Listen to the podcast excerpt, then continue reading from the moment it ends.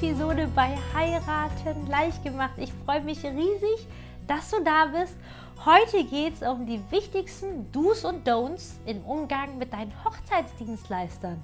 Falls Sie es noch nicht kennen sollten, ich heiße Kim, ich bin Hochzeitsplanerin und auf meinem Kanal helfe ich allen Brautpaaren, die selbst ihre Hochzeit planen, ihre absolute Traumhochzeit zu verwirklichen und dabei sämtliche Fehler und Stolpersteine zu vermeiden, die man meistens als Hochzeitsanfänger ebenso macht. Und heute geht es um die lieben Dienstleister.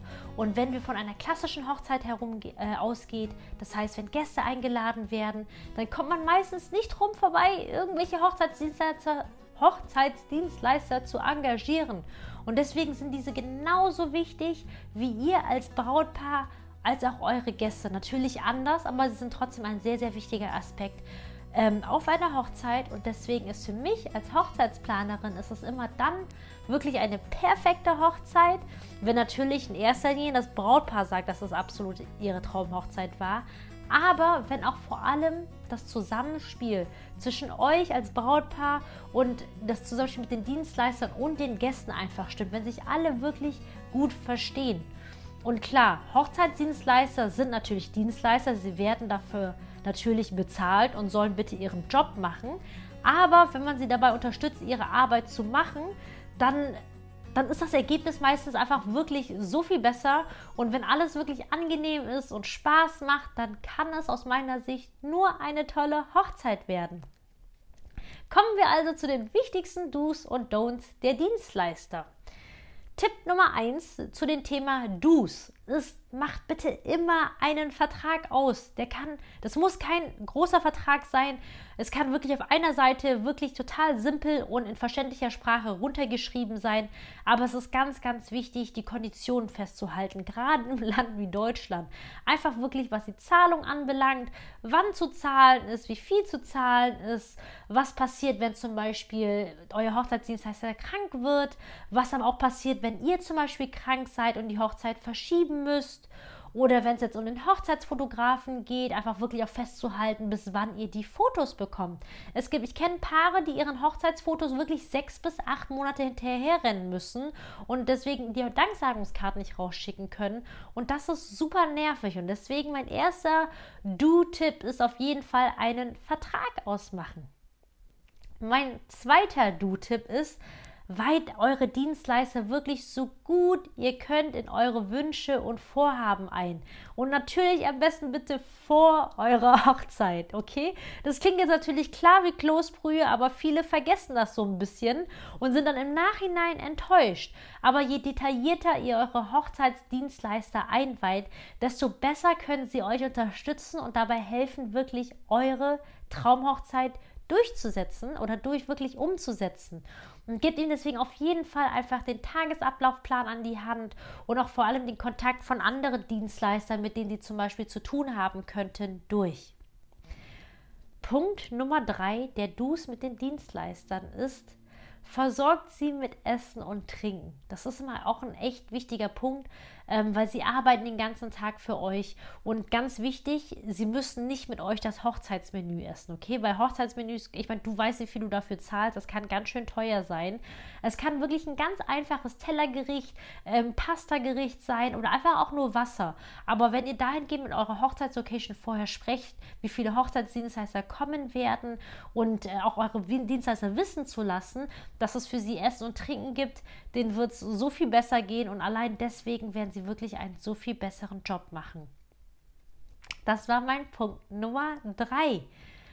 Punkt Nummer vier an Dus mit euren Dienstleistern ist wirklich ihnen auch ein Stück weit zu vertrauen. Es ist einerseits natürlich super wichtig, eure ganzen Wünsche zu kommunizieren, aber wenn es darum geht, dass ihr kurz vor der Hochzeit seid, dass ihr euch daran erinnert, warum ihr sie eigentlich gebucht habt, okay? Und es ist halt, es geht, finde ich, um eine gute Balance, dass ihr natürlich einerseits wirklich klar macht, was euch wichtig ist, denn wenn ihr das nicht tut, dann kann euer Dienstleister euch auch dahingehend nicht unterstützen. Aber auch wirklich ein gewisses Grundvertrauen zu haben, gerade bei Künstlern zum Beispiel, auch oder DJs zum Beispiel, dass sie einfach wissen, was sie tun. Denn ihr hattet ja eigentlich einen Grund gehabt, warum ihr sie gebucht habt. Also hoffe ich zumindest, dass ihr sie aufgrund einfach eines guten Bauchgefühls, toller Empfehlungen oder was auch immer sie gebucht habt und das jetzt wirklich da kurz vor der Hochzeit lernt, loszulassen und sie denen dahingehend zu vertrauen. Punkt Nummer 5 an Dus mit den Hochzeitsdienstleistern. Gebt gerne Trinkgeld im Nachgang, wenn ihr zufrieden wart. Das ist natürlich kein Muss, aber sie freuen sich natürlich unglaublich, wenn das der Fall ist und deswegen möchte ich das dahingehend einfach mal hinzufügen. Wir kommen zu den Don'ts im Umgang mit den Hochzeitsdienstleistern. Die erste Sache, die ihr wirklich nicht machen solltet, ist, eure Hochzeitsdienstleister wie Bedienstete zu behandeln. Ich weiß, es hört sich doof an, aber gerade im Eifer des Gefechts, wenn Brautpaare nervös, angestrengt, gestresst sind, dann passiert das häufiger, als man denkt. Und dieser Ausdruck Bridezilla ist, hat einen Grund, woher der kommt. Und ich meine, wahrscheinlich hörst du jetzt gerade wirklich entspannt mir gerade zu und deswegen sage ich dir das. Dienstleister sind ja auch nur ganz normale Menschen und wollen natürlich entsprechend so behandelt werden. Und ähm, es ist halt letztendlich alles Teamwork und deswegen, dass du einfach dran denkst, hey, das sind Menschen genauso wie du und ich und dass ihr einfach wirklich normal mit denen spricht und auch, ähm, ja, dann wird alles auch einfach wirklich ein Garant für eine schöne Hochzeit. Mein zweiter Punkt an Don'ts für eure Hochzeitsdienstleister ist, ist für jede Frage, die ihr habt, wirklich eine E-Mail zu schreiben. Das kann mal für euren Hochzeitsdienstleister wirklich sehr anstrengend sein, wenn immer alle zwei Tage eine E-Mail reindröppelt. Deswegen versucht da wirklich eure Anliegen wirklich ein bisschen zu, zu kombinieren, zu, einfach als Päckchen zu schnüren und versucht wirklich entweder ein Gespräch zu machen oder einfach eine längere E-Mail zu schreiben und dass ihr das alles in einem Rutsch durchmacht und nicht so dröppelweise. Ich empfehle auch wirklich für sowas immer zum Beispiel ein Zoom-Telefonat oder einfach ein Telefonat zu machen, weil gerade bei E-Mails, ich meine, E-Mails ist sind so ein praktisches Tool, aber nichtsdestotrotz können da wirklich mal Missverständnisse entstehen und deswegen versucht das Ganze zu bündeln einfach und einem Gespräch wirklich alles zu klären, was ihr an Fragen oder Anliegen habt. Punkt Nummer drei an Don'ts mit euren Hochzeitsdienstleistern. Bitte habt Verständnis in der Hochsaison. Das heißt, so von April bis September, das sind teilweise so viele Hochzeiten, es ist so viel zu tun. Und seid deswegen bitte nicht sauer, wenn sie nicht direkt antworten. Und deswegen ist es auch, wenn ihr dann trotzdem mal nach anderthalb, zwei Wochen nichts hört, ist es absolut okay, wenn ihr dahingehend nochmal nachhakt. Aber bitte seid nicht sauer oder denkt, dass euer Hochzeitsdienst also keine Lust hat, mir zu antworten. Mir geht es selbst manchmal auch so, dass ich auch wirklich nach einem Hochzeitswochenende, weil da einfach wirklich so viel zu tun ist, auch so platt bin, dass ich teilweise auch ein paar Tage brauche, um zu antworten. Und deswegen meine große Bitte an euch, habt dein Kind gehen verständlich, äh, Verständnis. Mein Tipp Nummer 4 an Don'ts, was ihr nicht machen müsst mit euren Hochzeitsdienstleistern, ist wirklich alles mit euch machen oder über euch ergehen zu lassen, auch wenn sie vermeintlich die Profis sind. Ich sage das jetzt, weil ich jetzt erst letztens auf Hochzeiten war, wo ähm, Hochzeitsfotografen mit dabei sind, die wirklich hervorragende Arbeit geleistet haben. Die haben sich wirklich super viel Mühe gegeben. Aber auf einer Hochzeit, da kommt so vieles einher. Es geht ja nicht nur darum, dass es euch als Brautpaar gut geht, sondern auch eurer Familie, euren Freunden, der Gästen insgesamt, dass ihr auch Zeit mit euren Gästen verbringt. Und, und irgendwie muss ja alles ein komplett rundes Paket sein, weil das Essen muss ja auch stimmen, die Getränke müssen gut sein, die Party muss toll sein, es muss eine emotionale Trauung sein. So viele Dinge gehören zu einer schönen Hochzeit wirklich dazu. Und bei meinen Hochzeiten, wo ich jetzt echt frisch erlebt habe, war es halt so, das waren wirklich überengagierte Hochzeitsfotografen und die haben halt nicht verstanden, dass es eine Hochzeitsfeier ist, wo das Brautpaar auch mal essen möchte oder das Brautpaar auch mal Zeit mit den Gästen verbringen wollte. Und, und denen ging es halt natürlich nur darum, als Fotografen die perfekten Fotos zu machen.